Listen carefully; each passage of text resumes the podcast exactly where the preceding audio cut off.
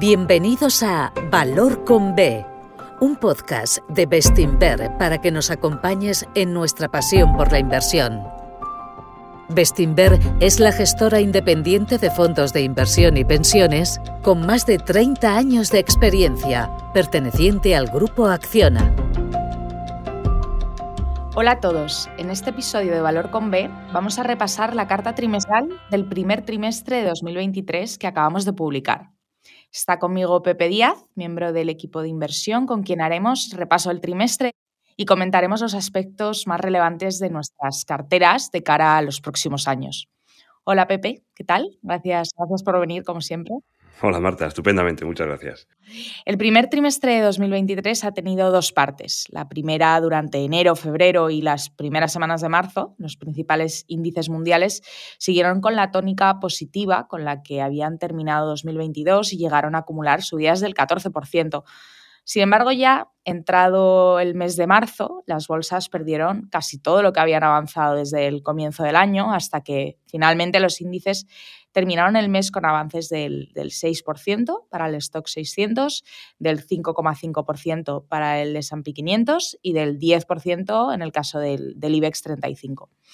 En opinión del equipo de inversión, Pepe, ¿cuáles han sido los motivos para tener un trimestre tan volátil? Pues bueno, antes de entrar en las causas que han generado tanta volatilidad estos meses, creo que es importante resaltar que los mercados acabaron en positivo, como señalaste al principio del podcast, porque es verdad que ha sido un, trimestre cargado de ruido mediático, y mm, precisamente por eso podía parecer que, los resultados de la renta variable han sido malos, pero no, no, ha sido así.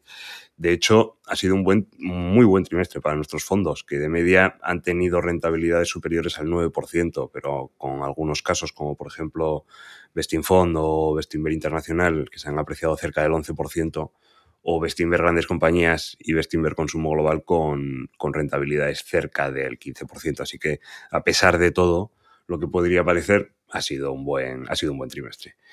Y mm, respecto a lo ocurrido, lo, que ocurrió, pues em, el año empezó bien, eh, porque los mercados siguieron corrigiendo ese pesimismo excesivo con el que eh, cerraron o con el que, habían alcanzado el año pasado y que empezaron a recuperar ya en los últimos trimestres.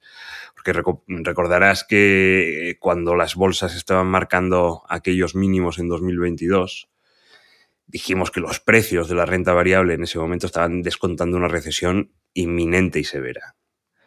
Eh, muchas compañías, algunas de ellas eh, formaban parte de nuestras carteras, estaban cotizando a valoraciones de derribo, en ningún caso justificadas por sus fundamentales, sino que más bien se debían a esos eh, malabares, por así decirlo, malabares que hace el mercado con las expectativas sobre algo que no había ocurrido, que no ha ocurrido todavía además, y que la historia nos ha demostrado que, nadie puede predecir este tipo de hechos de manera consistente. Te estás refiriendo a la recesión que, se esperaba, ¿no? Sí, sí, exacto. La recesión más esperada de la historia, como la llamamos en alguna carta trimestral y que, por cierto, una recesión que mm, hoy por hoy sigue sin aparecer. Eh, y hace unos trimestres los precios de las compañías ya anticipaban un escenario macroeconómico tan negativo que advertimos que, casi ya había perdido la importancia hablar sobre si iba a venir o no una recesión, sino que lo verdaderamente importante es eh, si, la, si, esa recesión que iba, que iba a venir iba a ser tan fuerte y tan inminente como estaban descontando los precios. Porque de no ser así, como dijimos en algunas cartas, ya estarían todos los ingredientes para tener un fuerte rebote en la renta variable. Y es que había llegado a un punto en el que Mm, las valoraciones de las compañías se iban a terminar imponiendo sobre unas expectativas macroeconómicas que, yo creo que ya estaban un poco pasada de vueltas. Así que poco a poco el mercado fue reconociendo que las presiones inflacionistas eh, estaban retrocediendo, que el coste energético ya no iba a suponer una merma salvaje en los beneficios de la industria europea, especialmente la alemana, que China volvió a reabrirse una vez que dio por terminada su política de tolerancia cero con el COVID y que los riesgos geopolíticos que desató la guerra de Ucrania pues no habían supuesto una, escalada de tensión internacional, sino que seguía siendo un, conflicto de espectro principalmente local.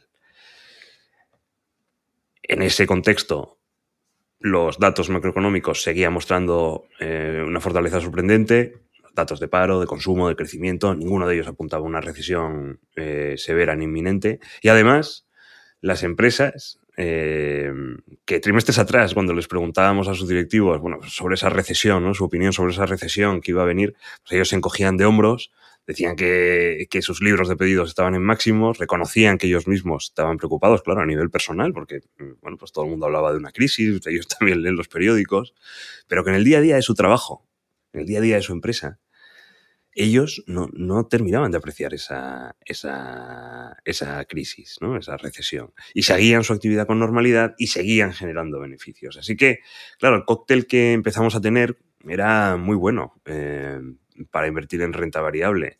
Las principales preocupaciones del año pasado pues iban, iban remitiendo. La actividad económica seguía fuerte. Las empresas mantenían ese, ese ritmo sorprendente, de resultados muy, muy resistentes y además las valoraciones de la renta variable estaban en niveles bajísimos por culpa de esas expectativas macro. ¿no? Así que las subidas que estamos viendo en, en renta variable, en opinión del equipo de inversión, son totalmente lógicas y siguen respondiendo a esa buena marcha de los beneficios y a, eh, a esos niveles atractivos de, de valoración. Pero llegaron las noticias negativas del sector financiero y todo cambió. Justo a punto de acabar el trimestre se produjo la caída en Estados Unidos de Silicon Valley Bank, posteriormente en Europa de Credit Suisse y el mercado pues, se empezó a preocupar por una posible crisis bancaria mundial, una crisis que afectaría pues, a la disponibilidad de liquidez, de crédito, que una crisis que, que, pudiese impactar en el crecimiento económico y que nos enfrentáramos de nuevo a un entorno deflacionista y las bolsas lo acusaron con caídas. Sí, la verdad es que fueron sorprendentes. Eso no quiere decir que nadie las esperara. ¿eh? Eh, Credit Suisse llevaba ya varios años en una situación muy complicada para su modelo de negocio. Y respecto a los bancos regionales, como Silicon Valley Bank, tenían un coste de los depósitos tan alto que bueno, se, podría, se podría haber interpretado como alguna señal de, alguna señal de alarma. ¿no? Pero bueno, qué duda cabe, que, el, que el momento y la magnitud de la caída no había sido anticipado aunque es verdad que hubiera algunas eh, banderas rojas de alarma. Y las bolsas cayeron siguiendo el esquema que acabas de comentar. Es que eh, a finales de marzo se volvieron a oír tambores de deflación en las expectativas eh, macroeconómicas. Tambores de deflación que empezaron a sonar de manera inmediata y que borraron de un plumazo la, la, memoria de los inversores del hecho de que la economía está yendo bien, que las empresas están comportando bien y ojo, que es que hace, hace unos pocos meses, unas semanas atrás, se estaba esperando una recesión inflacionista. Y de repente todo cambió y, y, y, parte del mercado empezó a esperar una recesión deflacionista. Estos son los bandazos mm, que dan las, las expectativas macro y que, que hay que entender para invertir en renta variable. Actualmente, ahora mismo, pues, los mercados están mucho más tranquilos porque realmente no ha habido contagios con otras entidades bancarias. Y además la respuesta institucional de los bancos centrales fue muy rápida, fue muy contundente, claramente lecciones aprendidas de la crisis de 2008 y eso no hay duda que es bueno para todo el sistema a largo plazo. Pero sí que es verdad que hubo momentos en los que se formaron pequeños pánicos, ¿no? por así decirlo. A mí me, ha llamado especialmente mm, pues, la atención la evolución del, discurso macro que comentas. En menos de dos trimestres hemos pasado por distintos escenarios, desde una recesión severa con mucha inflación, a recesión mediana con inflación, a recesión ligera con cierta inflación, a un escenario de no recesión en absoluto para inmediatamente plantear una recesión de, deflacionista. Lo hemos, dicho muchas veces en Bestinver. El problema de invertir pensando en la, en la macroeconomía es que te convierte en un inversor reactivo y además totalmente influenciable por el ruido de los mercados. Está comprobado. Los últimos 18 meses, de hecho, es que han, sido un claro ejemplo. Es muy difícil, por no decir imposible, acertar con la evolución de, la macro. Sin embargo, si hay algo que podemos hacer Podemos invertir pensando en los proyectos empresariales, en las posiciones competitivas de las compañías dentro de sus sectores y en los fundamentales que, hay en los negocios. dan puntos de referencia mucho más estables y, mucho más predecibles que la macro a los que los inversores nos podemos remitir para tomar decisiones en periodos de incertidumbre. Esa es una ventaja tradicional de la inversión en valor y uno de, los principales motivos por los que en Bestinver siempre hemos dado mucha más importancia a las empresas que a las predicciones de, de los economistas. Por eso, como dicen en las cartas trimestrales de los fondos, nuestros gestores han aprovechado las caídas de las bolsas durante esta pequeña crisis financiera para volver a comprar buenos negocios a buenos precios. Sí, eso es lo que siempre hemos hecho. Como alguna vez han dicho Tomás Pinto y Jorge Fuentes en las cartas de Fund y Bestinver Internacional, en la bolsa hay que hacer lo contrario de lo que en la vida. Es decir, aprovechar los malos momentos mientras duren. ¿Y aprovechar para qué? Pues para comprar buenos negocios a buenos precios, porque no hay otra forma de hacerlo. Porque comprar cuando todo va bien es incompatible con comprar barato. Y además, en esta pequeña crisis bancaria, eh, creo que los argumentos de largo plazo han sido especialmente potentes. Potentes porque esta crisis se gestó con la subida de los tipos de interés que empezaron los bancos centrales el año pasado. Y aquí hay una secuencia muy importante, no solo para entender lo que ocurrió este trimestre, sino para entender también cómo funcionan los mercados en general. Esto me gustaría explicarlo. Em, la subida de los tipos de, interés encarece el capital, encarece la financiación de todas las empresas. Y las más débiles, las que no han sabido gestionar bien los riesgos, empiezan a sufrir problemas de liquidez y solvencia que no tenían cuando los tipos eran bajos. Cuando esta situación se prolonga, los problemas de liquidez y solvencia son cada vez mayores, estas empresas se ven forzadas a tres opciones. Solamente tienen tres posibles vías. La primera es reestructurarse, reestructurar sus operaciones, que implica perder tamaño normalmente. La siguiente es ser comprada por un competidor más fuerte, que es lo que le pasó a Credit Suisse, por ejemplo. Y la tercera es quebrar y desaparecer, que básicamente es lo que le ocurrió a Silicon Valley Bank. Y en ese momento de la quiebra, cuando estas empresas quiebran, cuando estas empresas eh, son absorbidas eh, con problemas y tal, se agolpan los titulares negativos. La gente se preocupa, los mercados caen, son momentos eh, muy emocionales. son momentos en el que la presión mediática es, es brutal y por eso los mercados corrigen. Pero para los inversores de largo plazo, en realidad, está sucediendo algo muy positivo porque lo que están pasando con este tipo de procesos, lo que generan este tipo de procesos, es una verdadera regeneración del sistema. Es la selección natural, pero en el mundo corporativo. Y esto es bueno porque cuando las empresas débiles desaparecen, las fuertes ocupan su espacio competitivo y aumentan sus beneficios, aumentan sus expectativas de crecimiento a costa de las que caen.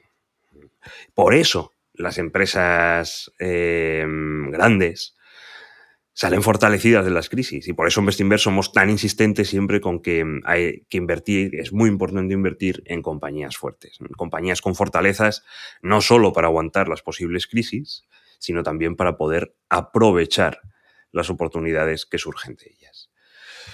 Este proceso de, destrucción creativa también eh, iniciado con estos dos bancos, pues es posible que no haya terminado con ellos. No se puede, no se puede descartar. Eh, puede ocurrir también en otros sectores, haciendo desaparecer a esas empresas más débiles que estaban sobreviviendo en modo zombie gracias a los tipos de interés bajos. Esto es, es algo que no se puede, no podemos saber exactamente la evolución, pero su efecto a medio y largo plazo, sin ninguna duda, sin ninguna duda, es beneficioso, pues plantea una, una, regeneración y prepara un futuro en el que los beneficios empresariales, como van a tener menos competencia, las compañías que sobrevivan, pues las rentabilidades van a ser mayores, desde luego mayores que las vividas durante esta última década de tipos cero. Así que en esta mini crisis financiera, creo que la propuesta de inversión a largo plazo, pensando en esos fundamentales de las compañías que mejoran a costa de las que caen,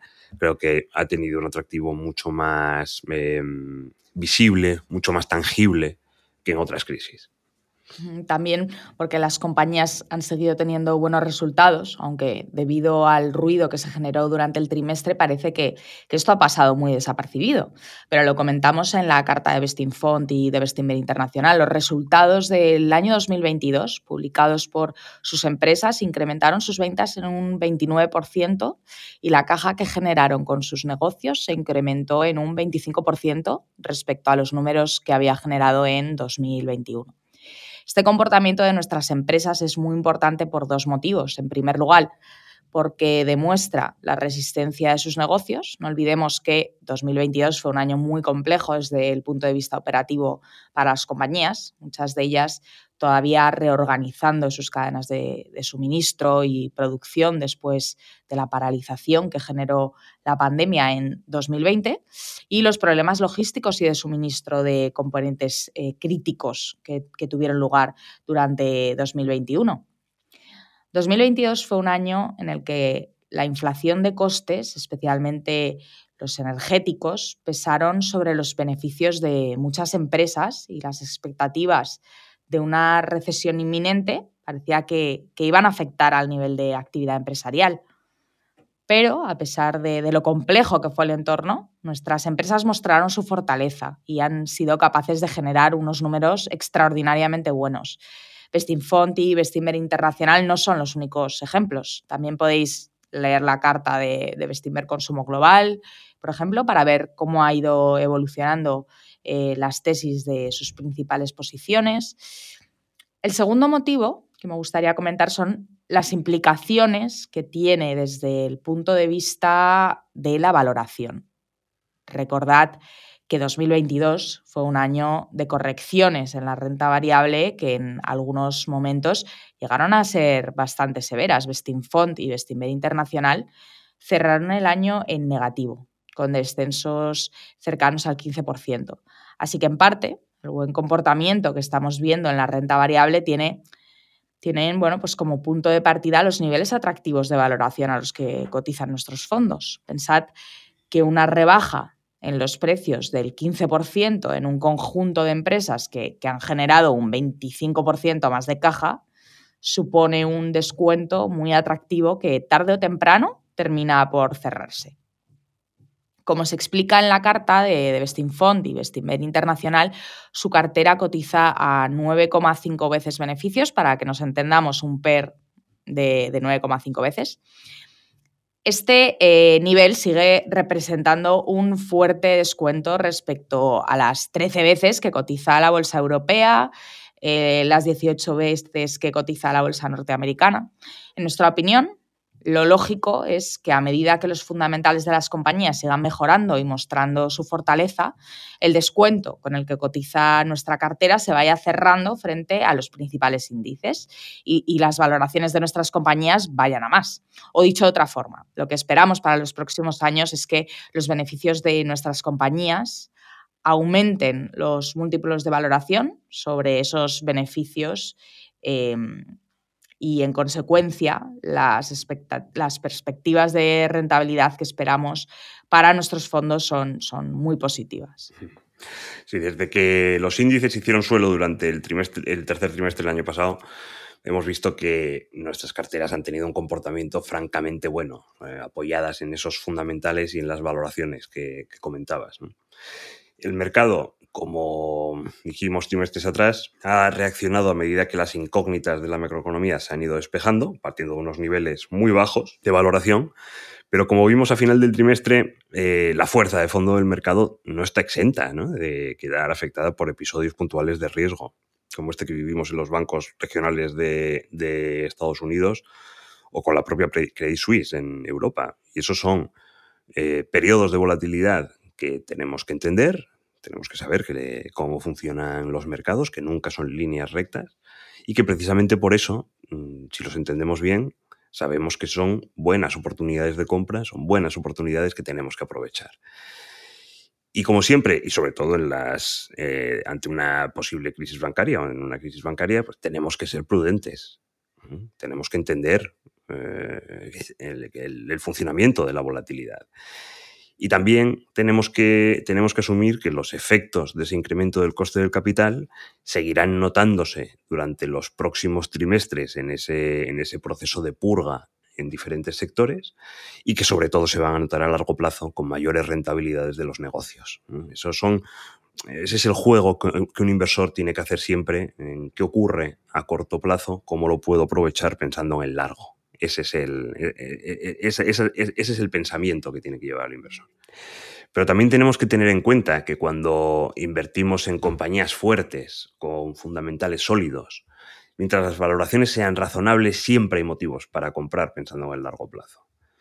A corto, pues, la mayor parte del tiempo pues, el mercado está tranquilo, con sus oscilaciones, pero tranquilo, en funcionamiento normal. Y de vez en cuando surgen episodios de nerviosismo que generan muchos titulares, que generan mucho ruido, mucho miedo, que hace que las bolsas caigan y den una buena oportunidad de compra para inversores a largo plazo como nosotros. Así que, mm, para concluir, mm, diría que nuestros fondos han cerrado un buen trimestre, demostrando que cuando el entorno de mercado se normaliza medianamente, el enorme valor oculto que todavía atesoran aflora con fuerza. Esto es bajo mi punto de vista, el, principal mensaje del, del trimestre. Muy bien, con esto nos despedimos hasta el próximo trimestre. Os invitamos a que leáis las cartas trimestrales en las que nuestros gestores informan de sus perspectivas, de sus principales posiciones y de los cambios más significativos que han tenido las carteras este, este periodo. Por otro lado, si estáis pensando en suscribir un depósito garantizado en un banco o comprar una letra del tesoro, os recomiendo que repaséis la carta de Bestinver corto plazo y el podcast que emitimos el mes pasado sobre este fondo. Porque con una rentabilidad o tira esperada de la cartera del fondo del 3,8% es claramente una alternativa que, que vais a querer comparar. Así que muchísimas gracias, como siempre, por estar con nosotros y muchísimas gracias a ti, Pepe. Muy bien, muchas gracias y hasta el trimestre que viene. Gracias por escucharnos. Volveremos pronto con otro episodio de Valor con B, un podcast de Bestinver. Hasta pronto.